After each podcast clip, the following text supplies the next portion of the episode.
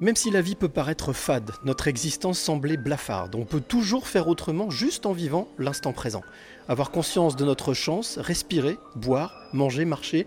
En somme, savoir bien profiter avec respect et clairvoyance. Sublimer chaque instant qui passe, faire de ses rêves une ambition. Voilà un programme plutôt classe pour passer du verbe à l'action. Générique. Quelles seraient les trois clés que tu aimerais transmettre? Alors, je, je- je- je vais me confier. Je me confie rarement, euh, mais je me confie ce soir. C'est d'écouter son cœur, c'est de se poser, de respirer. Il n'y a rien de mieux que la respiration. C'est oser les choses. Oser, c'est gagner. De ne pas pardonner, ça ne ramène personne et ça fait gagner les bourreaux. Sois pas un mouton et fais ce que toi tu veux être et, euh, et crois en toi et va de l'avant. Et je veux dire l'amour, parce que sans l'amour, les hommes ne sont pas grand-chose.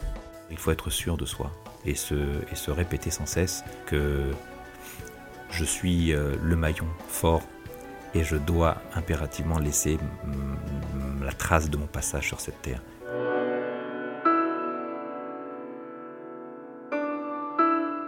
Les passeurs de clés, épisode 107.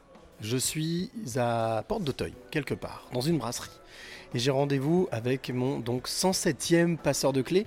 Et je le dis tout de suite, et c'est sincère, je suis vraiment ému d'être en face de lui et de pouvoir faire ce podcast, ce 107e épisode avec lui.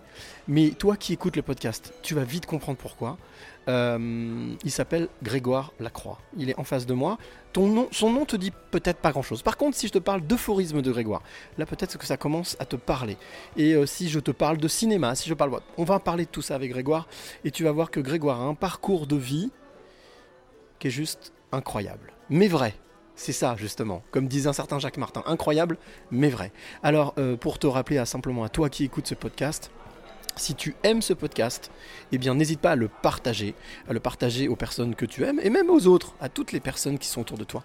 Et surtout, n'hésite pas à en parler, dont tu le retrouveras sur toutes les plateformes, les plateformes que tu connais, Deezer, Spotify, etc., etc. Pour revenir à notre invité d'aujourd'hui, qui s'appelle Grégoire Lacroix. Grégoire, je l'ai rencontré il y a euh, maintenant ouh, bien 4-5 ans. Et c'est moi qui avais pris contact avec lui. J'étais tombé sur l'un de ses euphorismes, justement, qui était On n'enferme pas un rêve, même s'il est fou. Et ensuite, j'en ai découvert un autre On ne meurt pas d'une overdose de rêve. Voilà.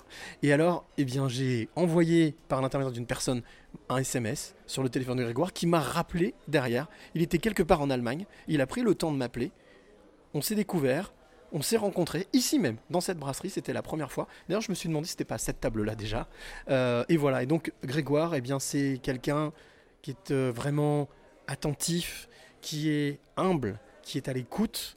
Et si je lui ai demandé d'être passeur de clé, c'est pour toutes ces raisons. Mais quand on regarde dans les yeux de Grégoire, comme je le dis toujours, c'est la porte vers l'âme. On voit quelqu'un d'empathique, on voit quelqu'un d'hypersensible, on voit quelqu'un qui, comme le disait Pierre Rabhi, essaye d'apporter sa pierre à l'édifice. Et il a largement fait son colibri. C'est pour ça que je suis très heureux de l'accueillir, sans aucune flagornerie, dans ses passeurs de clés. Bonjour Grégoire. Alors, très heureux déjà. Euh, avant même que tu arrives, je me faisais la réflexion, je me disais, là j'ai un peu le stress, j'ai un, peu le- j'ai un peu le trac en fait. Euh, ça paraît fou, mais en fait, euh, je te l'ai déjà dit quand on s'était déjà vu euh, la dernière fois, c'est vrai que, et il n'y a pas du tout de, de mauvais esprit là-dedans, je te considère comme, un, comme mon grand-père adoptif, quelque part comme quelqu'un de ma famille, et tu as été tellement euh, bienveillant, c'est une bienveillance spontanée, euh, qu'il y, a- il y a eu quelque chose qui s'est passé, voilà. Et, et en fait, euh, j'en suis vraiment, vraiment, vraiment très content, très heureux, et vraiment, je vais pas dire redevable, mais en tous les cas, vraiment, Oui, en tous les cas, j'en suis vraiment très, très, très touché, voilà. Bah, bienvenue dans les passeurs de clés, 107e, 107e. comme le 7e ciel. Euh, on va voir que les mots, tu les connais, tu les manies, euh, tu les aimes, tu les chéris. Euh, des fois, tu les tords même, hein, tu, tu n'hésites pas à, leur, Exact. à, voilà, à, les, à les tordre pour leur donner un sens qu'ils n'ont pas forcément à l'origine. J'ai parlé d'euphorisme tout à l'heure, mais on va en parler. Mais avant même de parler de toi et de parler de ton parcours, de parler de ta vision de la société actuelle, de ce qu'elle pourrait devenir, nous sommes ici donc dans une brasserie à la porte d'Auteuil. Je l'ai dit tout à l'heure, donc une brasserie, premier lieu où on, s'est rencontrés. Euh, déjà, premièrement, pourquoi le choix, de- le choix de cette brasserie? Pourquoi le choix de cette brasserie? Exactement. Ben, Parce que c'est une brasserie d'ambiance d'atmosphère jeune. Mhm. Et euh, bien que je ne le sois plus vraiment, mais, euh, mais j'apprécie. J'apprécie et puis euh, c'est lumineux, c'est détendu. Enfin, ça convient tout à fait pour le, le genre d'entretien que nous avons. Alors, ce que, ce que tu ne diras pas, mais moi je vais le dire pour toi, c'est que même si tu joues sur ton âge en disant que tu n'es plus très jeune, en tous les cas, tu as l'esprit, un esprit vif de 20 ans, voire même 18 ans. C'est trop gentil. Bah, c'est ce que moi c'est ce que je ressens, c'est ce que je vois, et je pense que c'est ce qui te permet justement aujourd'hui de pouvoir euh, garder cette vision, cette critique, cette vision critique et cette vision Mm. alerte sur ce que l'on vit, sur ce que tu vis et sur la société d'aujourd'hui. Mm. Euh, la deuxième chose que j'aurais te demander, c'est pour celle et celui qui nous écoute là et qui va nous écouter pendant tout le podcast, j'ai pour habitude de demander à mon passeur, ma passeuse, mon passeur de clé au début de décrire avec ses yeux et ses mots le lieu dans lequel nous sommes pour qu'il puisse s'immerger avec nous. Comment est-ce que toi tu le ferais avec tes mots? C'est un lieu étonnant qui est, construit. cette brasserie est construite sur une ancienne gare du petit chemin de fer de ceinture. Et elle est en bout d'une grande promenade verte qui, qui va sur les- l'ancien trajectoire du chemin de fer de ceinture.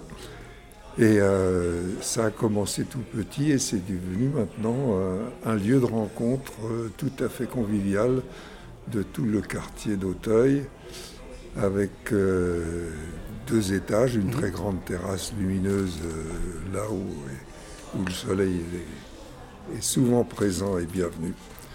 Voilà. Avec, on voit des fauteuils en osier, Oui, des, ça, coussins sur les banquettes. C'est, c'est assez chaleureux avec un bar central Mhm. juste à l'entrée.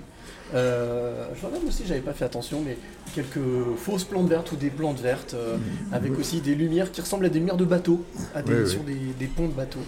Euh, la, la- la deuxième chose que, que j'ai pour habitude de demander à mes passeuses et passeurs de clés, c'est les journalistes, on a l'habitude qu'ils fassent des éditoriaux, des descriptifs, mais qui mieux que toi peut parler de toi? Alors, juste en deux phrases, pour introduire un petit peu le sujet et commencer réellement ce podcast, en deux phrases, si tu devais euh, te décrire, Gré- Grégoire Lacroix en deux phrases, tu te, tu vois, c'est presque un petit euphorisme en fait, quasiment. Tu te décrirais comment? Tu dirais quoi de toi? Ah, alors, c'est une question piège, mais elle est intéressante. Comment je me décrirais? Je, je pense que je suis un, un flâneur de la vie. Ah, c'est joli. Je suis un flâneur de la vie, c'est-à-dire que j'ai jamais pris le temps comme une punition. Et je crois que je te rejoins là-dessus parce que tu as écrit des textes sur ce jeu-là. Euh, je dis toujours, le temps ne, ne passe pas, il nous transporte. Mm. Et, et reprocher au temps de passer serait aussi stupide que reprocher à la douleur de faire mal. Oui, c'est joli, effectivement. Et, et donc, euh, euh, je pense que le temps est un allié. Et donc, je, je crois que un, un de mes traits de caractère, c'est euh, de ne pas être obsédé par les- le temps qui passe, mais plutôt d'en faire une matière première à modeler et d'en faire le mieux possible. Est-ce que ça veut dire qu'on peut parler, euh, si, si on veut prendre euh, des mots, on va dire synonymes, patience? Patience, ça va avec? Être, Savoir être patient? Oui, enfin, ça fait partie de ça, effectivement. La, patience est une des facettes de, justement, de, prendre le temps, euh, parce que on- on est, on est maintenant à une époque où tout va tellement vite et que et tout le monde s'énerve très vite quand il n'a pas dans la seconde ce qu'il veut. Et, euh, et c'est comme ça qu'on qu'on laisse passer le temps, et ce qui n'est pas grave. Ce- n'est pas grave que le temps passe, là je cite aussi un, un autre Bien sûr, ouais, avec grand plaisir. Ce n'est pas grave que le temps passe, ce qui est grave, c'est quand il passe inaperçu. Ouais, Voilà. exact. Est-ce que tu es d'accord avec cette formule que j'emploie souvent de dire il est urgent de prendre son temps? Oui, c'est ça. ça Ouais. tout, tout ça se rejoint, c'est bien sur la, sur la même lignée. Dans, durant toute ta vie, tu as donc plusieurs métiers, journaliste, essayiste, écrivain, musicien. euh, on, va, on va découvrir tout ça. Euh, mais le voyage fait partie de ta vie, a toujours fait partie de ta vie? Ah ben, déjà, euh, pour des raisons professionnelles, puisque j'ai eu pour, pour faire un petit raccourci, puisque tu veux parler un peu de, On va, on va en parler, on va, on va de ma remonter. carrière. Ouais, ouais. Bon, en gros, dans la vie, c'est comme dans les épreuves de patinage artistique. Il y a, il y a les figures imposées et les figures libres. D'accord. Les figures imposées, c'est l'enfance, l'école, les études, le diplôme, la carrière professionnelle, jusqu'à la retraite, qui est un thème très, très populaire en ce moment. D'actualité, oui, bien sûr. Et euh, à partir de quoi on peut s'offrir les figures libres. D'accord. Bien, donc, dans, dans mes figures imposées, c'est-à-dire dans ma vie professionnelle, ayant eu une carrière internationale qui m'amenait à prendre l'avion à peu près trois fois par mois pour des destinations étrangères, le voyage faisait fortement partie intégrante de ma vie. On va dire que le voyage faisait partie du voyage. Voilà, c'est ça. Euh, alors justement, moi, ce que je voudrais te proposer, c'est qu'on parte en voyage tous les deux. Si tu Allons-y. acceptes. Ok. Pour ça, j'utilise toujours la même chose. Et heureusement, à chaque fois, il est d'accord. Le fameux Marty McFly de Retour vers le futur. J'emprunte, tu sais, cette fameuse DeLorean, cette voiture tout en inox qui voyage Mm. dans le temps. Alors, si tu es d'accord de partir avec moi, je t'emmène. Ok. Je prends le volant. Oui. Tu t'assieds du côté passager. Et moi, je prends le risque. Les portes se ferment. Je tape sur le clavier une date, un lieu. La voiture décolle. Elle en est partie. On voyage. On remonte le temps. Donc c'est un joli voyage qui ne nécessite pas forcément de bouger. Au contraire, la voiture arrive, se pose, les portes s'ouvrent. Et nous sommes arrivés. Alors, moi je connais pas le lieu. A priori, toi tu le connais très très bien. Je dirais même que ce lieu euh, te, touche. Il y a quelque chose, il y a des choses. J'ai l'impression que ce sont les odeurs, les couleurs, plus que le paysage, qui t'amènent euh, vraiment à reconnaître ce lieu. J'ai à peine mis le pied dehors que j'ai juste en face de moi, planté devant moi, un petit garçon qui est là, très sage, et qui me regarde. Qui regarde à l'intérieur de la voiture, qui observe tout. Qui me regarde et qui me dit Mais euh, qu'est-ce que tu viens faire là? Et c'est quoi cette voiture? C'est quoi ce. C'est quoi cette chose? Je lui dis Bah tu vois, ça c'est une voiture et on vient du futur. Avec Grégoire, on vient du futur. Et ben c'est une voiture pour voyager dans le temps. Et moi je m'appelle Cyril et toi tu t'appelles comment? Et là le petit garçon me regarde avec ses grands yeux clairs et il me regarde avec un grand sourire. Je m'appelle Grégoire. Grégoire, 6-8 ans. Est-ce que tu te souviens de, de qui était ce petit garçon? Euh, justement à 6-8 ans Ah oui, je me souviens bien. Ouais. Oui, oui. Il était espiègle, il était curieux. Oui, oui, mais j'étais. J'étais avide de tout. Ouais. Et, euh, mais de façon. euh, de façon, je pense, assez raisonnable. D'accord. C'était pas de la surexcitation, c'était vraiment un appétit de la vie euh, à déguster. Est-ce que c'était une curiosité qui t'a été transmise ou c'est quelque chose que tu as découvert par toi-même?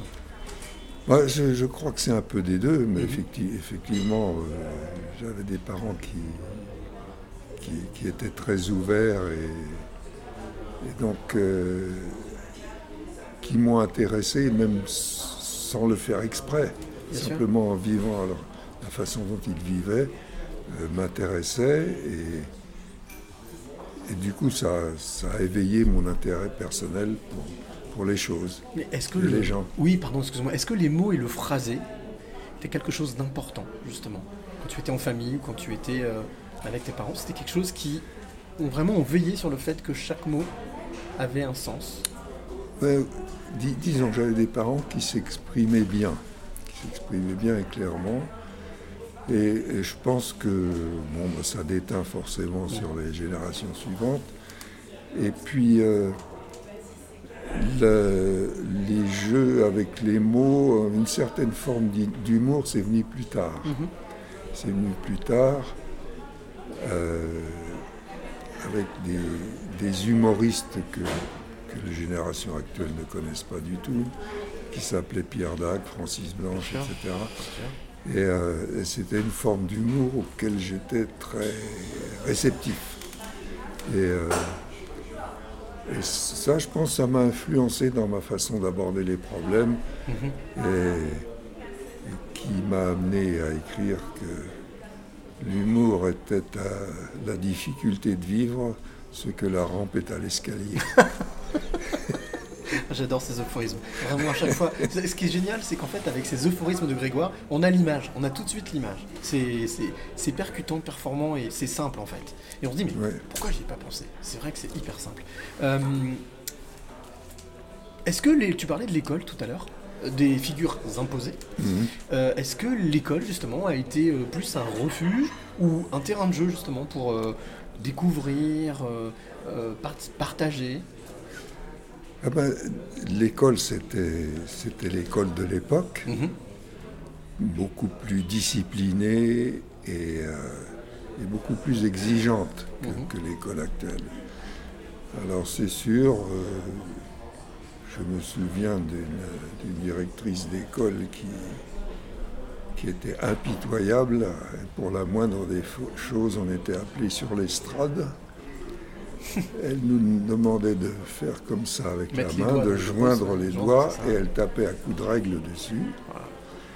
Et, et moi, je mettais un, un point d'honneur à ne pas pleurer, à ne rien dire, ce qui l'énervait encore plus. Je me souviens, il disait pleure. Têtu Voilà. Alors ça, c'est des petits souvenirs. Mhm. C'était pas ça tous les jours, mais c'est une séance dont je me souviens pas particulièrement. Mais je veux dire tout, tout ce qui était euh, euh, écriture, la moindre faute d'orthographe, c'était un drame.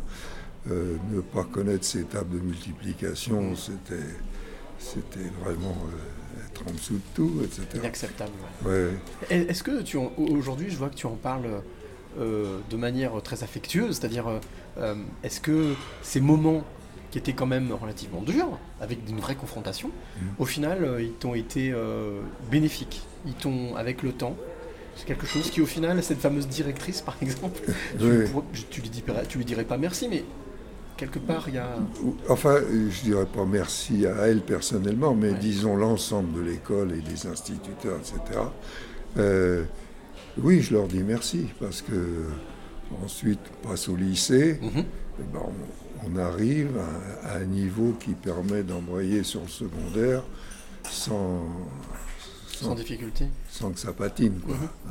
Est-ce que tu gardes en tête un, on va dire un- une rencontre particulière, quelqu'un, un prof ou, ou même quelqu'un justement pendant cette scolarité qui t'a marqué et qui t'a peut-être euh, aussi influencé dans ce que tu as fait par la suite?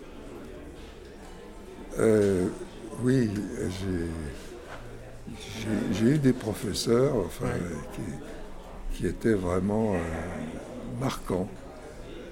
Et puis, je me souviens d'un autre, et là on va changer de, de facette du problème, un professeur de chimie Mhm. qui était tellement ennuyeux que c'était la première fois de ma carrière d'étudiant que je m'endormais pendant un cours. J'imagine.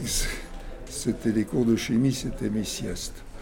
Et, euh, et ça a joué un rôle dans ma carrière plus tard. D'accord.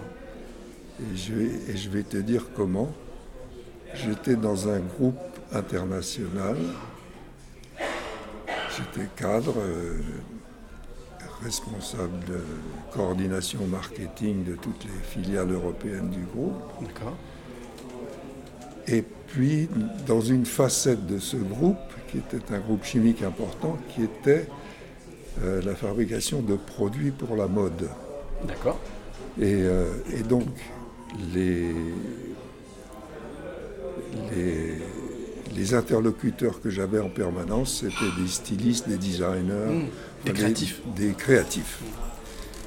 Et un jour, un des grands patrons du groupe, à l'échelon supérieur, est venu voir en disant La Croix, vous avez fait vos preuves ici, maintenant euh, vous méritez une promotion.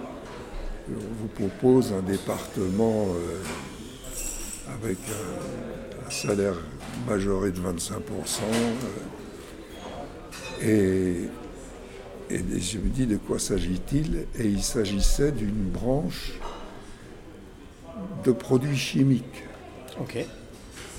qu'on vend, qui, Oui. se vendaient par wagon. D'où la relation avec la- le cours de chimie.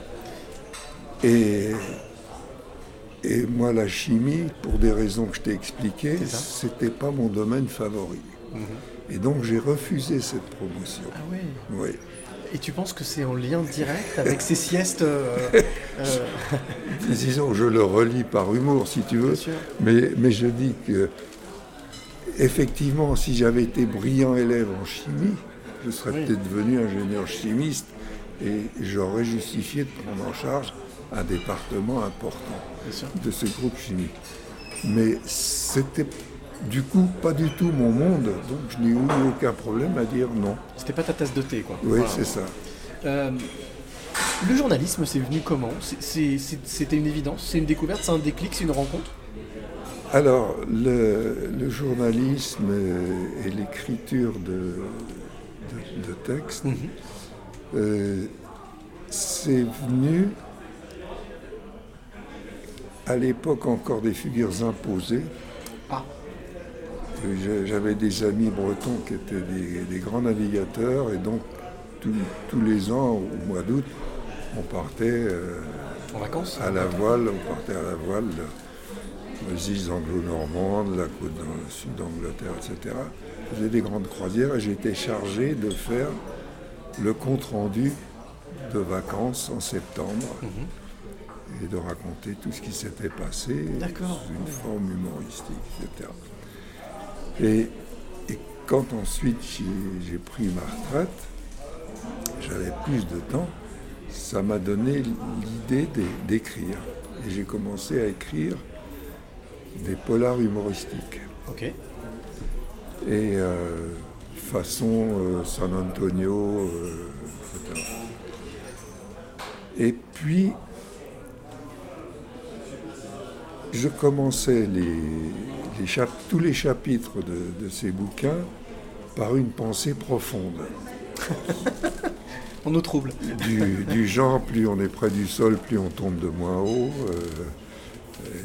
C'était le début des euphorismes, en fait. Et- et- oui, c'est ça. Et, et j'ai envoyé un, un de ces, un de ces- un de ces bouquins à un copain de promo D'accord.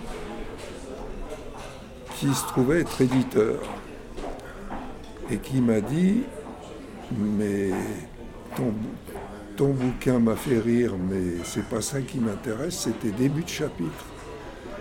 Tes débuts de chapitre sont intéressants. Si t'en avais plus il y aurait de quoi en faire un bouquin.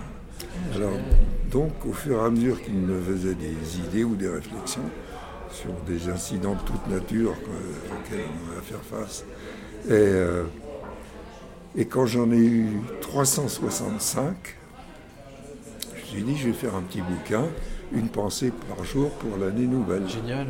Super.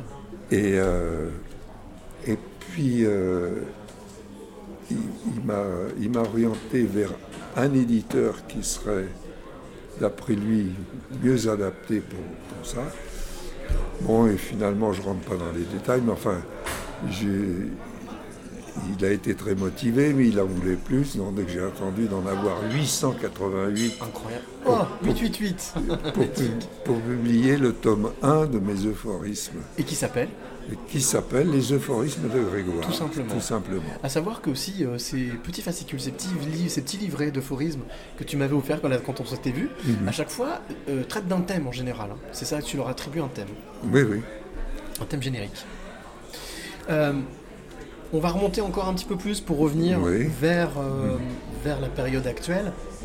Ouais, quand est-ce que c'est faite la bascule? Parce que tu travailles aussi pour le cinéma, tu travailles aussi, je disais tout à l'heure, de musicien. Euh, quelle a été le- la transition? Pareil, ce sont, ce sont été des rencontres euh, été, c'était une volonté dès le départ de, de travailler pour le cinéma? Alors ça, ça, ça va prendre quelques minutes, mais ça vaut la peine que je raconte. Donc, euh, je jouais de la guitare et, euh, et j'allais faire le bœuf tous les mardis soirs à l'hôtel Lutetia, D'accord. où il y avait un pianiste et de temps en temps un contrebassiste. Et donc, je, je jouais avec lui. Et, euh, et c'était un bar qui a maintenant disparu, mais c'est dommage, c'était, ça aurait dû être un, un site classé. C'est un, un lieu de rencontre des gens du showbiz, de- des éditeurs, des écrivains, enfin très, très intellectuel, rive gauche, très Saint-Germain-des-Prés.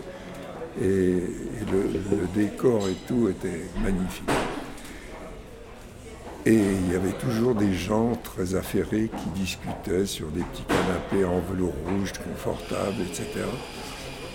Et on se disait avec le pianiste, la musique ici c'est comme la clim, on est content qu'il y en ait, mais il ne faut pas que ça dérange. Encore un bel euphorisme. Et puis, euh, un soir, un, un guéridon pas très loin du piano, il y avait une jolie femme blonde avec sa coupe de champagne qui nous écoutait, vraiment, et qui nous applaudissait à chaque morceau, à chaque improvisation, etc. Ah ben, donc on était content d'avoir Au public, quelqu'un qui écoute. une auditrice. Donc à la pause, on est allé la voir et lui dire ah bah, qu'est-ce que vous aimez comme musique, qu'est-ce que vous voulez qu'on joue comme ça? Et elle, euh, et, et à un moment, je lui dis, et vous, qu'est-ce que vous faites? Elle dit, Ben, je viens de reprendre une galerie d'art à Mont- à Montparnasse. Et euh, je lui dis, qu'est-ce que vous exposez? Elle dit, ben, j'expose des peintres et j'expose mes collages. Je fais des collages aussi, on sera peut-être amené à, Ouais, tout à fait. Et je lui dis, bah, je fais des collages. Elle me dit, bah, écoutez, je- enfin, on continue de parler, puis elle revient là-dessus, elle me dit, mais je pense à une chose.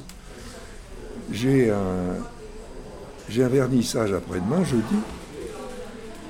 Euh, Si vous êtes avec des, des peintres cubains sur le thème du cigare, si vous avez un collage qui met en, en scène un cigare, je suis preneuse, apportez-le-moi jeudi matin. Mais j'ai dit oui, j'ai ça. Ce qui était faux, mais j'avais le mercredi pour le faire. Voilà. Donc le mercredi, je fais une demi-douzaine de collages sur le thème du cigare, que je lui apporte le jeudi matin. Elle me dit, ils sont, ils sont tous bons, Bah, je vous donne un panneau entier. Génial. Elle retire ses propres collages pour afficher les miens, qui, est- qui est vraiment euh, sympathique. hein. Carrément. tu veux dire Le soir, vernissage, euh, avec beaucoup de people et tout ça. Et puis il y a un gaillard qui, se- qui se plante devant mes collages, il dit Ah, ça c'est vachement intéressant. Alors, euh, l'hôtesse, il dit Mais l'auteur, il est là, c'est Grégoire. Mais il ne fait pas que ça, il écrit, il joue de la guitare, c'est comme ça que je l'ai connu, etc. Alors il me dit, euh, bon je me présente, je suis Jean Cormier, je suis grand reporter au Parisien. Ah, Expliquez-moi un peu qui vous êtes. Alors je lui fais un, court résumé. Il me dit, oh, bon, bon, Grégoire, ça fait dix minutes qu'on se connaît, on peut se tutoyer. Euh, je me réunis tous les dimanches soir dans un restaurant avec des amis d'horizons divers. J'aimerais bien que tu sois des nôtres dimanche. Génial. On était jeudi. On ça, était jeudi. Ça va vite. Ça va vite. Alors, le dimanche, je me pointe dans ce restaurant, et où il y avait effectivement une 15-20 personnes qui étaient là, qui discutaient entre eux. Et euh, alors, il y avait Titouan Lamazou, euh, Fabien Galtier, le rugbyman, il y avait deux profs à la Sorbonne, il y avait deux personnes euh, de la culture de la ville de Paris, enfin, c'était très divers. Tout à fait. Et puis moi, j'étais un peu hésitant dans, dans- dans tout ça. Ah, elle me dit, oui, oui, je vois que tu es un peu paumé là. Assieds-toi à côté de lui, gratte la guitare, ça vous fera au moins un sujet de conversation. Alors je m'assois à côté d'un charmant monsieur qui commence à me raconter sa vie. Et euh, ah, je lui dis, c'est- drôle euh, que vous racontez votre votre vie, ça, ça me fait penser à la vie- à- l'itinéraire de, Pierre Barou. Ah, de Pierre Barou, pardon, oui. Et ben il me dit, mais je suis Pierre Barou. Eh ben voilà. Eh bien voilà. Et on parle de bossa nova, évidemment, puisque c'est lui qui a beaucoup contribué à populariser la, la bossa nova en France. Alors, et il me Pierre dit, Barou qui est le papa d'Olivier Barou Oui, rien à voir. Deux choses différentes. Je pense à ça. euh, Olivier Barou, c'est pas son fils? Justement, c'est le cas des Olivier. Olivier Barou, je me demandais si c'était pas le fils de, Ah. de Pierre Barou, mais peut-être que je me trompe. J'irai Je contre. pense pas, Ouais. je pense pas. Et donc, euh, mais Pierre Barou, c'est lui qui a fait euh, la musique euh, Un homme et une femme, et, et- enfin, qui écrivait les textes de chansons sur, pour Francis Lay, qui, était le Lelouch. Et, euh, et il me dit, mais moi, quand j'étais étudiant, je suis, je suis allé, il m'avait raconté qu'il était allé au Brésil. Et, et mes copains de bistrot, c'était Vinicius de Moraes, euh, Carlos Jobim, euh, etc. Et, et j'ai filmé à ce moment-là, euh, j'avais emporté une caméra, et l'État brésilien voudrait me racheter ces films Incroyable. pour une fortune, mais moi je les garde. Et il faut que tu viennes demain bouffer à la maison, euh, je vais te les passer. Donc, tu- tu- on est le dimanche soir, le lendemain, je vais, chez- je vais chez Pierre Barou, qui avait une très belle maison euh, à côté du, du Panthéon. Et, euh, et puis il me passe le- ses films et tout ça. Et moi, plutôt que de lui apporter une bouteille de rouge, j'avais apporté mon premier tome des euphorismes de Grégoire, qui était sorti la semaine précédente, c'était en 2006. Incroyable. Tout est. En 2006. synchro. Alors, tout, tout en grignotant, il feuillait de ça. Oh, il dit ça, c'est ça, c'est sympa ce truc. Je déjeune demain avec le louche, puisque c'était des, des amis de longue date. Euh, et ça déjà 40 ans qu'ils travaillaient ensemble. Et, euh, je suis sûr que ça va l'amuser. Et le lendemain soir, j'avais un appel de Lelouch Incroyable. qui me disait Pierre m'a apporté votre bouquin à midi. J'ai trouvé le temps de le lire là en fin d'après-midi. Il l'a dévoré. Venez déjeuner demain, on va travailler ensemble. Incroyable. Et c'est comme ça que j'ai commencé à travailler. Pour le cinéma avec Claude. Lelouch. Les rebondissements en une semaine, c'est assez étonnant. hein. On a la sensation que les synchronicités, quand elles sont là, elles sont Ah là. oui, il ne faut, oui, pas les- il c'est- faut pas les refuser. oui. Alors, puisqu'on parle musique, moi je te propose, ça fait déjà un petit peu plus d'une demi-heure qu'on discute ensemble, qu'on fasse une petite, ce que j'appelle la parenthèse musicale. Euh, J'ai pour habitude, de, dans chaque épisode, d'essayer de mettre en avant un artiste, euh, pas forcément connu, en Mhm. devenir. Et là, celui que je vais te faire écouter s'appelle Ghislain N. Alors, c'est un artiste lyonnais Mhm. euh, qui a la particularité, quand moi je l'ai vu rentrer chez moi pour venir interpréter des chansons en live dans un autre podcast, j'avais la sensation d'avoir MC Solar à côté de moi, mais plus jeune. Mhm. Et tu vas voir que j'ai voulu te, te le faire découvrir parce que lui joue aussi avec les mots. C'est quelqu'un qui, euh, qui fait quasiment de la dentelle avec les mots, euh, qui slame, qui rappe, qui chante. Et donc ce que je te propose, c'est qu'on écoute ben, le titre justement, euh, qui s'appelle... euh, alors, paf paf, le titre, je l'ai noté parce qu'à chaque fois, tu sais, j'ai des fois des pertes de... Voilà, quand j'ai tout en tête. Euh, donc le titre que nous allons écouter de Ghislain N s'appelle Cœur léger.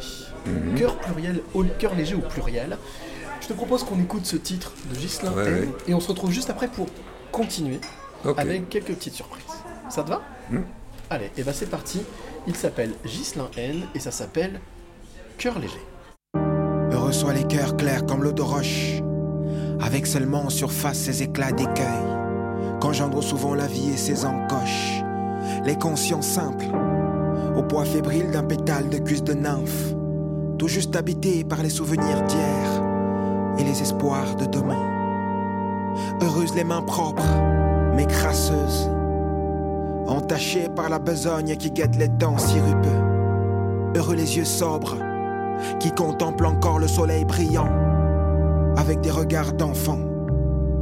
Les oreilles attentives qui distinguent dans le chant du rossignol les tons de joie, les tons de fête, les tons de deuil à chaque fois.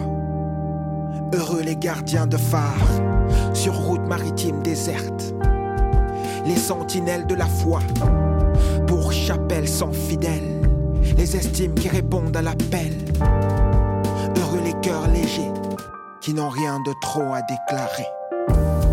Heureux soient les cœurs légers, heureux soient les cœurs légers, heureux soient les cœurs légers, légers, légers, légers, légers.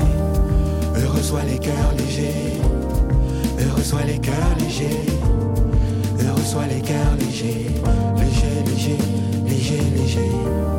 Heureuse soit ces mamies magie qui aiment mille petits-fils comme on en aime qu'un. Heureux soient ces êtres génies qui, à force de sacrifices, forgent un destin. Heureux les pieds à l'étrier qui parcourent le monde pour dire au môme paumé Tu n'es pas personne, mon petit. Toi aussi, tu es quelqu'un. Les bontés sans lendemain, les petits béguins incertains, les fous rires qui disent tout et se cachent dans les petits riens. Heureuse la vie qui s'écoule avec ses remous, qu'on vit sans regret, en tentant de dompter ses remords. Les élans spontanés, saisis sur le vif dans l'urgence d'un quai de gare. Heureuses les flammes dantinantes, hésitantes, qui naissent dans nos humeurs, nos ardeurs, et promettent le brasier. Les feux de Bengale, les feux de joie, la vie qui fait flamme de tout bois. Heureux chaque cœur qui donne au moins autant qu'il reçoit. Heureux soient les cœurs légers, heureux soient les cœurs légers, heureux soient les cœurs légers, légers, légers, légers, légers. Heureux soient les cœurs légers, heureux soient les cœurs légers, heureux soient les cœurs légers, légers, légers, légers, légers. Les papillons de pourcelle qui voltigent et rêvent de grands espaces. Heureuses les reines de fourmilières qui s'échinent à perpétuer l'espèce. Heureux soient nos cœurs lavoirs qui lessivent nos tristesses. Les essors les effacent. Heureuses les consciences sereines, les pudeurs gentillesses, les modesties qui frôlent la noblesse, les courages qui font des lauriers de liesse, les paroles qui disent la tendresse. Heureux les vieux jours, avec encore quelques belles heures. Heureux les jeunes gens, avec tout leur capital bonheur.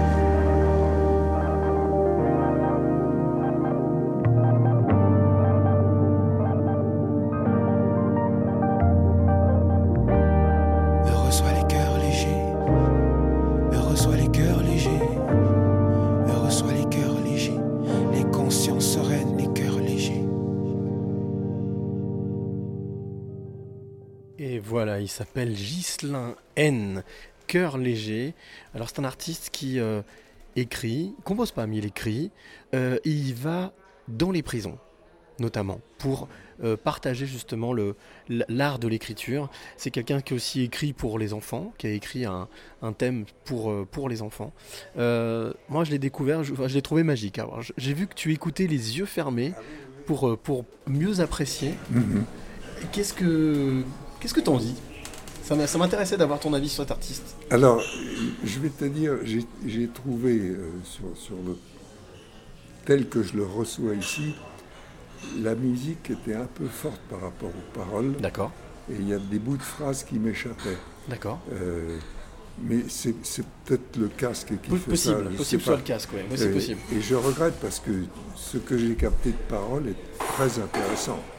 Avec un enchaînement, tu vois, il y a du Abdel, il y a du un peu Abdel, Abdel Malik, il y a du, du Grand Corps Malade. Enfin, il y a vraiment Oui. un mélange de plein de choses. Oui, oui, c'est- sûr, mais, mais c'est de ce niveau-là. hein, Et donc, il est lyonnais, artiste lyonnais, Ah oui, euh, oui, voilà, oui, que, j'ai eu l'occasion d'accueillir dans mon appart. Et puis j'aime bien l'arrangement musical aussi, qui est, qui est très bien. Il y avait, des, il y avait des, des- teintes, des notes un peu jazzy, t'as vu au début, Oui, hein, oui, oui. avec la fameuse contrebasse, etc. Oui, oui, non, c'est. Non, c'est. C'est déjà d'un niveau euh, qui mérite le, le respect. Alors, il s'appelle Gislain N, bien entendu, à toi qui écoutes Ouais. ce podcast, je mettrai le lien pour que tu puisses Mhm. aller découvrir ce qu'il fait. Ah oui, et découvrir tous ces autres titres. Il y en a il y a un autre titre qui s'appelle Sous les bombes, qui est juste incroyable. Voilà, bah, c'était donc Gislain N, la parenthèse musicale de ce 100e 107e passeur de clés. On va continuer tranquillement. Ouais. Euh, on parlait de collage tout à l'heure. Euh, Est-ce qu'au final, euh, la vie n'est pas qu'un énorme collage, un patchwork où on prend des choses à droite, à gauche, tu parlais figure imposée, figure libre. Est-ce qu'au final, il ne faut pas prendre la vie comme une espèce d'énorme tableau sur lequel on va euh, un jour coller cette image, un jour coller cet objet, voilà. Ah, C'est un assemblage de, de rencontres, d'émotions. Alors, oui, ça, ça rejoint. euh, C'est un peu ça, parce que euh, il y a- la- il y a la trajectoire, disons, euh, prévisible, Mhm. prévisible sauf imprévu. Et Et, et c'est l'imprévu qui fait que là-dessus, il y, a, il y a quelques euphorismes aussi. Bien sûr. Euh, le premier, c'est la vie n'a pas de sens, mais elle a une direction, le cimetière. Euh, bon, c'est un constat, il n'a rien de dramatique, tout le monde est au courant. Oui. Et, On connaît tous, euh, on connaît tous la fin de l'histoire, c'est ça le. et, euh, et puis, euh, dans un autre texte, j'ai écrit justement que la, la vie n'a pas de sens, mais elle en a mille. Hmm. Et les mille, ce sont justement ces, ces collages dont tu parlais, euh, euh, qui, qui, qui viennent de l'imprévu, des rencontres, de- et, et tout ça. Et, euh, et c'est quelque chose qui est très enrichissant. Est-ce qu'on peut dire que la vie, c'est comme un bon épisode de Colombo?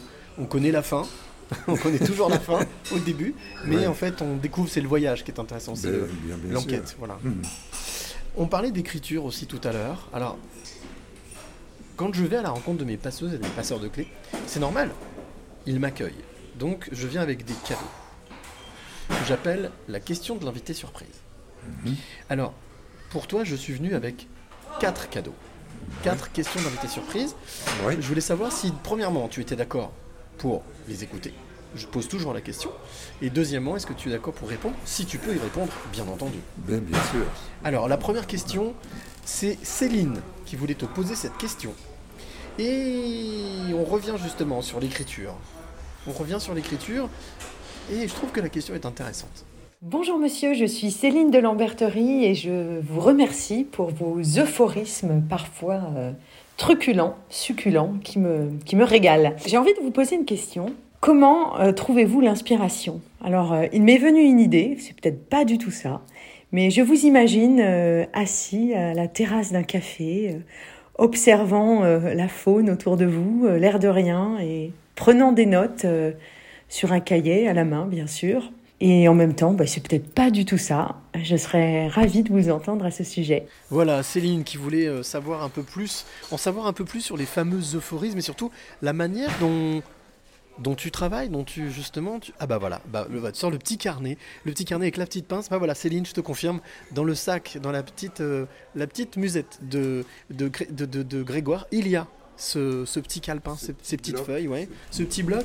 Alors justement, est-ce que c'est, est-ce qu'elle t'a bien capté? Est-ce qu'elle t'a bien Alors, dis- disons que c'est c'est effectivement une, des- une des choses importantes, c'est d'avoir sous la main quelque chose pour écrire. J'ai Mhm. utilisé pendant un, un certain temps des dictaphones, mais c'est mieux d'écrire. C'est vraiment plus sympa. C'est lié à l'émotion que ça procure C'est Oui, le, oui. le- le crayon ou le stylo Oui, qui le glisse plaisir d'écrire. Et puis la phrase écrite, on peut la retravailler tout de suite. Euh, Mhm. dire, tiens, ça, ça va sonner mieux. Parce que la, formu- la formulation est très importante. Mhm. Le nombre de fois où dans des salons du livre, y a des gens qui viennent me voir en disant Ah, c'est le tome 2 des Euphories, j'ai le tome 1. Alors, il y en a ici, je me suis vraiment régalé. Et il y en a un qui m'a surtout plu, c'est celui-là. Et ils le sortent dans le désordre. Ça perd tout son Bien intérêt. sûr, bien sûr. La formulation, La structure. très importante. La, la façon d'ordonner les mots, ça, ça compte beaucoup. Est-ce qu'au final, pour toi, écrire, c'est un peu comme, euh, un peu comme, euh, comme fabriquer une maison, comme construire un objet, comme, euh, c'est-à-dire que c'est quelque chose qui, de par justement le sens et la structure, va prendre vie ou pas? Enfin, l'i- l'idée surtout, euh, c'est- c'est de- d'essayer de, synthétiser une pensée qui peut être une pensée ironique ou une, une observation de la nature humaine ou, ou un moment d'émotion, peu importe, de, de synthétiser ça en, en quelques mots. Enfin, l'euphorisme, c'est ça, l'axiome, le, Mhm.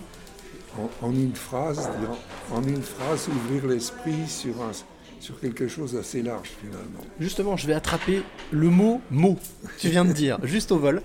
Euh, Est-ce que un, un mot pour toi euh, signifie forcément une émotion. Est-ce que, est que justement, est-ce que l'émotion a une place importante dans l'écriture pour toi? Alors il y a deux choses. Il y a deux choses. Il y a, l'émotion ou l'idée. L'émotion. oui. Et, et il y a, il y a l'idée et puis euh, et puis il y a la sonorité aussi. Mhm. Parce qu'il faut que ça sonne bien à dire. La musicalité du mot. La musique qui compte beaucoup quand euh, j'écris des textes de chansons, par exemple. Pour, pour le louche, euh, il faut, faut que les choses. euh, pour que ça soit mis en musique. ça- Ça a été quelque chose de formateur pour toi, en tout cas quelque chose que tu as apporté encore plus. Là, on parle carrément de presque comme un, comme un diamantaire ou comme quelqu'un qui, qui cisèle un peu le Mhm. mot. Est-ce que le fait de travailler justement pour, euh, pour le cinéma euh, et aussi de t'adapter en fonction de ce qu'on te demande, à ce, à ce qu'on te demande, a été très formateur et t'a encore plus aiguisé l'esprit? Ah, c'est- ça, ça a élargi le, le champ Mm. d'action, ça c'est sûr.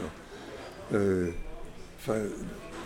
le jour où, la- à la première rencontre de Lelouch, il m'a mis sur la table un scénario qui venait de boucler, en me disant je vous demande de le relire, de me faire part de vos commentaires, Ah ouais. et si possible d'introduire certains de vos euphorismes dans mes dialogues Incroyable. ce que j'ai fait. Et, euh, et, et depuis, donc, enfin, comme je participe maintenant à l'écriture des dialogues, des scénarios, etc., il y a donc forcément des euphorismes, soit que j'ai déjà écrit et que j'incorpore dans un dialogue, ou que les dialogues me suggèrent. D'accord. Réciproquement, les situations. Ça peut être sur créées. mesure, quoi. Voilà, c'est Comme un, je parlais d'un Mhm. artisan, c'est du Ouais. sur mesure quasiment. J'ai une deuxième question d'invité surprise, parce qu'on parle d'écriture. Là, il s'appelle Michael, et tu vas voir que sa question, voilà, intéressante aussi, et elle va faire appel à, elle va faire appel justement à ton, à un conseil, à quelque chose, vraiment à ton expérience. Bonjour Grégoire, toi qui as une longue expérience d'écriture, quel conseil donnerais-tu à un jeune écrivain comme moi, qui a passé le cap de l'écriture de son deuxième livre et qui souhaite en écrire encore beaucoup d'autres? Voilà, il s'appelle Michael, il a écrit déjà deux ouvrages. Euh, un qui a très très très bien fonctionné, le premier et le deuxième qui a l'air de prendre exactement la même, euh, la même lignée. Alors il faut savoir qu'à la base il est prof de sport. Et il s'est mis à l'écriture et il y trouve euh, ben, beaucoup de choses et surtout il arrive à toucher les autres dans son écriture avec des mots vrais, des mots justes, des mots qui n'ont pas de prétention mais qui sont percutants. Le petit conseil que tu donnerais à, à quelqu'un justement qui a écrit deux livres et qui a envie de continuer? À vrai dire, je, je ne me sens pas autorisé à donner des conseils là-dessus. Non, non, mais c'est c'est pas de la, de la modestie. Si c'en était, elle serait fausse. Ça ne servirait à rien. Euh, je, euh, je, je pense que on, on sent chez lui la motivation. C'est c'est l'essentiel. À quelques mètres d'ici, nous avons un restaurant où tous les matins Bernard Werber vient écrire ses livres. Il écrit tous les jours, c'est tout à fait l'inverse de moi. Il écrit tous les jours de 8h du matin à 11h30, quel que soit le temps qu'il fait, la température extérieure, la pluie il, il se force à écrire. Et s'il n'a pas d'idée, il écrit quand même. Et après, il fait le tri. Et moi, c'est l'inverse. J'attends d'avoir des idées pour, pour sortir mon petit bloc et, et écrire ça dessus. Donc en fait il y a deux méthodes. Il y a une méthode soit effectivement de se Et, forcer. et je, je pense que ce qui compte, c'est, l'envie d'écrire. Et, et euh, Michael ma- manifestement là, puisqu'il a déjà. euh, donc, il faut avant tout qu'il se fasse plaisir. Comme disait un grand chanteur, l'envie d'avoir envie. Oui, c'est ça. L'envie d'avoir envie. Et laisser les choses venir à soi. Euh, Est-ce que euh, la, la- la place de la spiritualité, alors au sens large, hein, je parle Mhm. pas de religion là, hein, le fait de, tu parlais tout à l'heure de l'enchaînement des événements dans une semaine, euh, est-ce que c'est quelque chose auquel tu es très sensible, c'est-à-dire de, de la manière d'être à l'écoute à 360 de ce qui se passe autour de toi et de ce qui t'arrive? Euh, oui, enfin, il ne faut pas être. il faut pas se fixer de, de limitation d'avance ou d'exclusion. Il faut être ouvert à tout, euh, même ce, à quoi on pas ce avec quoi on n'est pas d'accord. mais ça fait partie du paysage. Et, euh, et quand tu regardes un paysage, tu prends tout, même s'il y a un arbre qui est mort, euh, il fait partie du paysage. Donc c'est il faut rester curieux. Enfin, on, on rejoint cette motivation dont on parlait tout à l'heure. Euh,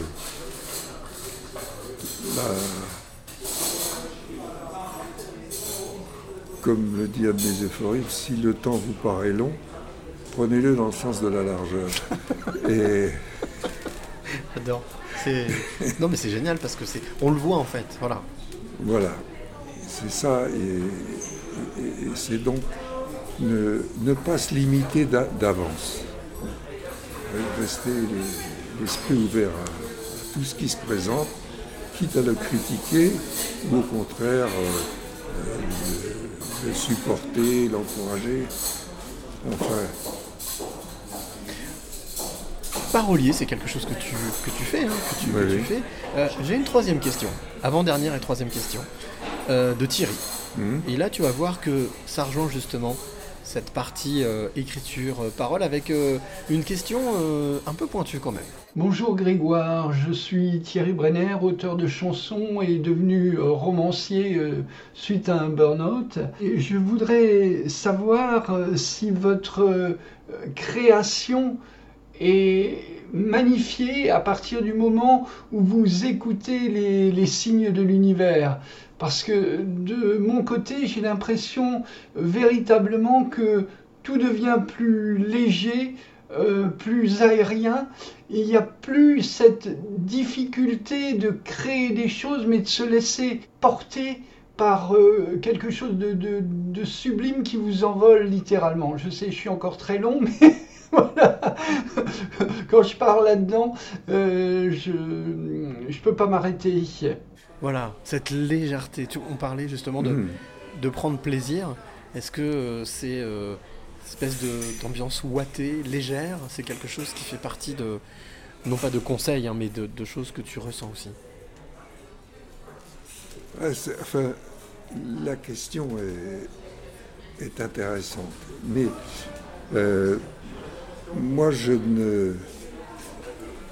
Je, je pense que le, le miracle le plus extraordinaire, c'est la vie. Euh, quand, on, quand on regarde les, de- depuis le Big Bang et la création de l'univers, euh, le vrai miracle, c'est ça.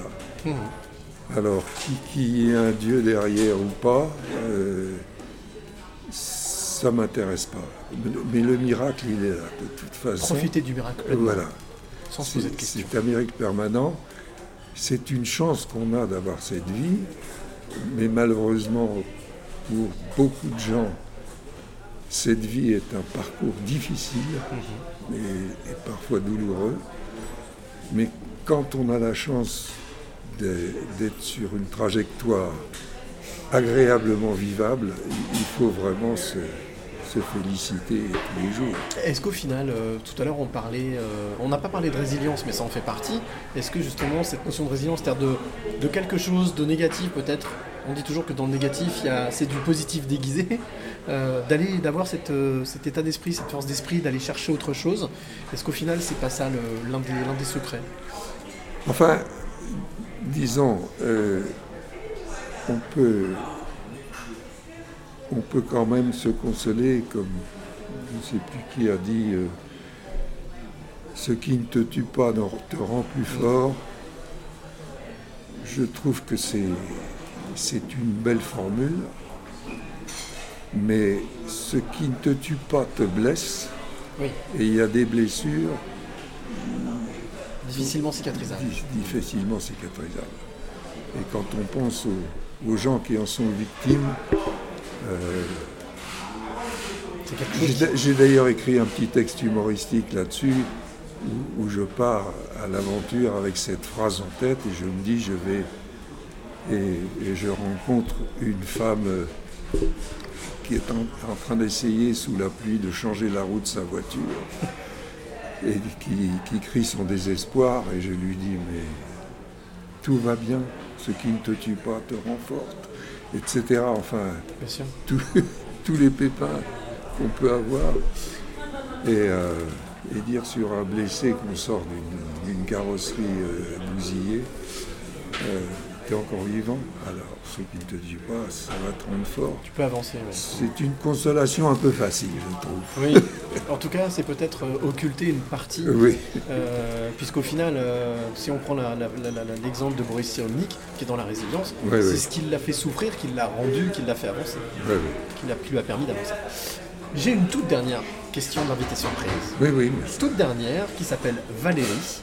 Et Valérie, pareil, elle a une question. euh, alors là, pour le coup, on va ouvrir. On va ouvrir sur. euh, allez, on ouvre les fenêtres et on va ouvrir sur euh, l'horizon. On y va? C'est parti. Oui. Bonjour Grégoire. Fort de votre expérience, j'aurais voulu savoir comment vous percevez le monde de demain au point de vue écriture, musique, cinéma et surtout humour. Je vous remercie euh, de, de votre réponse. Voilà, donc comment est-ce que toi, tu, avec tes yeux, avec ton regard, avec ton parcours, comment est-ce que tu ressens, comment est-ce que tu perçois le monde de demain?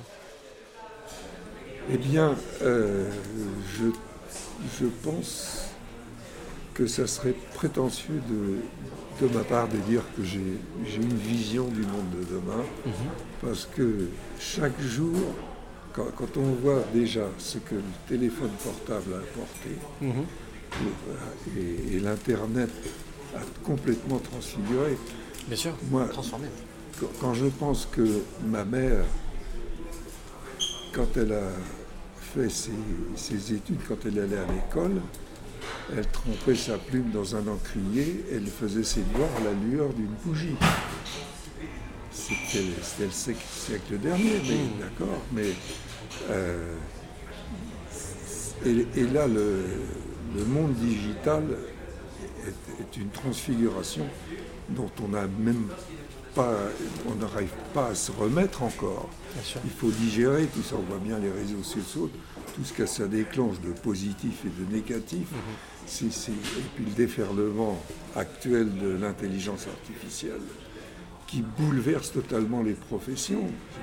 Des amis designers, des amis journalistes qui me disent mais il faut tout remettre, remettre tous les compteurs à zéro. Parce que la donne n'est plus la même, on ne joue plus avec les mêmes jeux de cartes.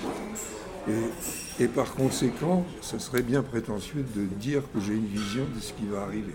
Mais en, en fonction, tu peux aussi, je veux dire, euh, en tout cas avoir un ressenti, pas forcément une vision, mais un ressenti de, du monde dans lequel on vit. Eh ben, ça ne va pas être un monde facile. Ça va être très difficile, il va y avoir des, des reconversions, parce que la science avance tellement vite que et il faut une ou deux générations pour digérer tout, tout- tout ça. Et, et là, ça va plus vite que, que, l'adap- que la, la- la vitesse d'adaptation des générations successives. Ça, c'est Oui, mais est-ce qu'au final, euh, l'art, on parle, ce qu'on parlait, elle parlait d'écriture, de- Oui, est-ce oui. que l'art n'est pas, non pas un refuge, mais pas un moyen justement de créer l'équilibre avec toute cette technologie qui, qui nous, en fait, n'est qu'un outil en fait Oui, c'est ça. Mais la base. alors, en fait, c'est justement là- l'art est attaqué puisque maintenant euh, mon fils qui est designer me dit mais moi je passais trois jours pour faire un truc. Maintenant avec l'intelligence artificielle, j'ai ça en quatre secondes. Et euh, les journalistes disent pareil pour faire leurs articles. Mm-hmm. Ils disent euh, on, on questionne et en, en trois secondes on a euh, un article tout fait avec tous les éléments choisis où il faut. C'est une accélération. Alors, par contre, ce qu'il faut sauver dans tout ça, c'est la créativité. Mhm. Et, que, j'ai écrit un petit texte là-dessus d'ailleurs il n'y a pas longtemps, en disant que l'intelligence artificielle n'arrivera jamais à rendre l'éclat de rire d'un enfant, le bruit d'un champagne qui pétille, et, euh, ou l'émotion d'un coup de foudre amoureux. Euh, ça, Il faudrait pas, parce que là ce serait la fin des, oui, oui. fin des, des- des cacahuètes. là. Et, et euh, il y a eu des expériences de, de fait, et effectivement, il y a des limites à ça, à, à l'intelligence artificielle, forcément. Euh, mais c'est pour ça, il faut se battre pour garder ouverte la porte des émotions non chiffrables. Donc garder, être gardien du temple, en tout cas faire tout pour faire en sorte que les émotions ne soient pas euh, digitalisées ou euh, Ouais, c'est ça. piratées par l'intelligence Mais artificielle. on est obligé de se former aux nouvelles techniques pour pas être dépassé, parce que Mhm. sinon on est marginalisé et on finit euh, comme un SDF. C'est, Sans donc, digital fixe. ouais, exactement. Il, faut, il faut se tenir un minimum à niveau avec ce que les nouvelles techniques apportent, mais garder la majorité de ses préoccupations et de son enthousiasme pour le non-chiffre. Alors Grégoire, j'ai pour habitude, parce qu'on arrive presque à la fin de ce podcast, Ouais. mais avant, j'ai un petit questionnaire qui s'appelle Tu es plutôt. Alors celle-là, je la fais presque à chaque fois, rien à voir avec le chien de Mickey. Tu es plutôt ça ou ça? Les deux seules conditions pour pouvoir participer à ce petit questionnaire sympa pour en savoir un peu plus sur toi, c'est de ne pas réfléchir et de répondre tout de Oui, suite. d'accord. Ok? Ok. Alors, tu es plutôt café ou thé? Café, Tu es plutôt sucré ou salé? Ça dépend des jours. Bon. tu, es plus... tu es plutôt matin ou soir? Soir, Tu es plutôt bonjour ou au revoir? Bonjour. Tu es plutôt famille ou ami? C'est difficile ça. Je sais. Il y en a une ou deux qui piquent un peu. ouais. Non, parce qu'on n'est pas obligé de choisir là. D'accord. Ok. Tu es plutôt s'il te plaît ou merci? Merci. Tu es plutôt mental ou cœur? Cœur, je crois. Quand Ok. même. Tu es plutôt mélancolie ou bonheur? Bonheur. Tu es plutôt ciné ou canapé? On parlait de cinéma tout à l'heure. mais- Canapé. Tu es plutôt restaurant ou pique-nique? Pique-nique. Celle-ci, elle pique aussi un peu. Tu es plutôt amour ou amitié? Amour. Amour. Tu es plutôt ombre ou lumière? Euh, disons que je ne me prends pas pour une lumière, mais je pense pas être un être de l'ombre quand même. Magnifique. Et dernière question. Tu es plutôt cadenas ou clé? Clé. Eh bien, ça tombe bien, Grégoire. Je suis très heureux de t'avoir retrouvé ici, dans cette brasserie, à la porte d'Auteuil, pour te poser cette question. Je suis venu pour ça, pour te demander, Grégoire, quelles sont les trois clés que tu aimerais donner ou transmettre à celle ou celui qui t'écoute là, maintenant Oui. Alors, une des clés que je donnerais, ça, ça va être peut-être sous forme de foriste. Avec grand plaisir. La première, c'est ils se privent de bien belles rencontres. Ceux qui prennent la gentillesse d'un homme ou la douceur d'une femme pour de la faiblesse. D'accord. Et parce que la colère est tellement médiatisée maintenant que on n'écoute que les gens en colère. Et je trouve que c'est très dommage. Donc tu veux dire que cultiver l'amour, c'est important? Bien sûr. Mhm. L'amour et, et je dis bien la, la gentillesse et la douceur. D'accord. Et il y a beaucoup de gens qui, qui en sont, euh, ou la tendresse, une magnifique chanson sur la tendresse. Bourville. La chanson de Bourville, c'est ça la Ouais. tendresse Et, euh, et donc, et, euh, mais c'est moins médiatique. Ça fait moins, ça fait moins vendre, Ouais, ouais. on va dire. Première clé, donc voilà, oser la tendresse, oser l'amour, oser Voilà. euh, euh, la gentillesse. Oui, oui. Et, Le sa- deux- et savoir que c'est une force Bien aussi. sûr, bien sûr. La deuxième clé de Grégoire. Alors, la deuxième clé, je dirais, c'est résister, résister à l'altrophobie. Résister à l'altrophobie. Oui. D'accord. L'altrophobie, c'est-à-dire la crainte des autres. Ok. Altruisme, altro, oui, d'accord. Euh, parce que, euh, et c'est un, un réflexe bio, ça, depuis toujours, que ce soit les animaux ou les hommes. Celui qui n'a pas la même tête que toi suscite l'inquiétude, la méfiance Et la peur. Mm. et très vite l'agressivité. Mhm. C'est- C'est une, une des facettes de l'altrophobie, c'est le racisme. Bien sûr. Donc se battre contre, en tout cas, soi-même, contre son altrophobie. Oui, oui, parce que c'est, je pense que c'est un réflexe bio.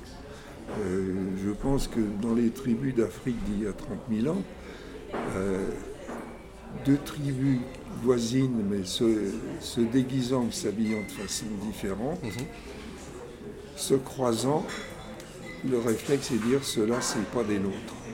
Ok. Donc peut-être plutôt dans l'affrontement que dans l'accueillement. Oui, c'est ça. C'est l'habitude, ça, de l'être humain, alors qu'il vaut plutôt être dans le fait d'accueillir. D'ailleurs, Robert Hossein m'a cité un exemple extraordinaire là-dessus. Il m'a dit pour, euh, on avait besoin de nombreux figurants pour une scène. On a demandé à deux, deux, deux grandes écoles de nous envoyer de leurs étudiants. Ce qu'ils ont fait. Et euh, bon, et puis en fonction des tailles, des choses comme ça, on avait deux, deux troupes, c'était des soldats, une- équipe habillée en rouge, l'autre en bleu. Et euh, il dit, bon, et on avait mélangé tous les, deux écoles, c'était les questions de, look et de tout ça. Eh bien, il dit, à l'heure du déjeuner, quand euh, les gens se sont mis à table, eh bien, s'ils se sont pas mis entre copains de l'école, ceux en rouge se sont mis avec les rouges, les bleus se sont mis Ah ouais. avec les bleus. La force du visuel. Mm, mm, mm, Et c'était le coup de génie de la femme qui a déclenché les gilets jaunes. Ça aurait été une manifestation sans uniforme, on en aurait beaucoup moins parlé. Mhm. Le fait de dire habillez-vous tous en jaune, Mais utilisé chose. La force de l'appartenance a joué son rôle. Mais l'idéal, c'est de se dire qu'on appartient tous à la même, euh, à la même humanité, en fait. oui, c'est Ouais. ça. Mais en sachant qu'il suffit de peu de choses pour qu'on dise bien, il y a les comme nous et il y a les pas comme nous. Et ça, il faut vraiment se, se- se combattre cette euh, altrophobie. Oui, c'est ça. Troisième clé, troisième et dernière clé, dernière clé, pardon. Euh, Troisième clé, c'est de, c'est l'humour. Oui. C'est l'humour. L'humour qui, qui n'est pas de la négligence, mais c'est d'une façon de d'adoucir les arêtes de la vie et, et d'éviter que la lucidité ne sombre dans l'amertume. En musique, on dirait euh, rendre le son un peu plus rond, un peu plus doux, c'est ça? Oui, oui. Donc Voilà. euh, réduire l'amertume et puis. Ben, merci beaucoup Grégoire pour ces trois clés que je, suis venu chercher. Donc euh, toi qui écoutes ce podcast, voilà, c'était les trois clés de Grégoire. J'ai deux dernières questions pour conclure ce podcast. La première question c'est est-ce qu'il y a ces dernières semaines, ces derniers mois, une femme ou un homme que tu as vu, tu as croisé ou que même tu as vu passer euh, dans les médias ou tant tu as entendu parler et tu t'es dit voilà, c'est, elle c'est une héroïne ou un héros. Enfin, quelqu'un qui t'a époustouflé. Pour le moment, c'est Sylvain Tesson. D'accord, l'écrivain. Mm. Sylvain Tesson, donc avec euh, toutes ces, tous ces voyages initiatiques, Oui, d'écriture, de oui, rencontres. oui. Et puis le film qui vient de tourner avec Jean Dujardin. Avec Jean Dujardin, ouais. Mhm. Qui est aussi un grand amateur d'euphorisme. Mais qui, qui, qui ne l'est pas, de, amateurs de tes euphorismes? Moi, je- je- Toutes les personnes qui ont mis la main, des personnes chez moi qui ont mis la main sur les Oh, tu me le prêtes? Et tout de suite, mais c'est tellement simple et efficace. Dernière question, pour conclure ce podcast. Justement, là, il y a un monsieur qui s'installe juste derrière nous. Imagine, tout à l'heure, on parlait tu sais, de ce, ce voyage dans le temps, avec ce petit garçon Grégoire, de 6-8 ans, qui était là. Imagine, voilà, il rentre, il fait le tour, voilà. Ben justement, bonjour messieurs, bonjour jeune homme, bonjour jeune garçon. Il prend une chaise, il vient s'asseoir à côté de toi. Ouais. Qu'est-ce que tu as envie de lui dire? Qu'est-ce que tu lui dirais à ce petit garçon? Ah, c'est le même petit garçon. C'est toi Oui, c'est- moi, oui, d'accord. C'est le petit garçon de 6-8 ans qu'on a vu tout à l'heure avec la voiture. Oui, Imagine, oui. on a la capacité, il pourrait revenir Oui, ici. oui. Alors c'est un peu dissociatif hein, comme, comme exercice, mais qu'est-ce que tu auras envie de lui dire à ce petit garçon? Eh bien, euh, je ne suis pas mécontent de la vie que tu as menée depuis, depuis que je te connais. Euh, si tu avais été moins paresseux, tu aurais pu certainement aller beaucoup plus loin ou plus haut. Mais c'est pas important.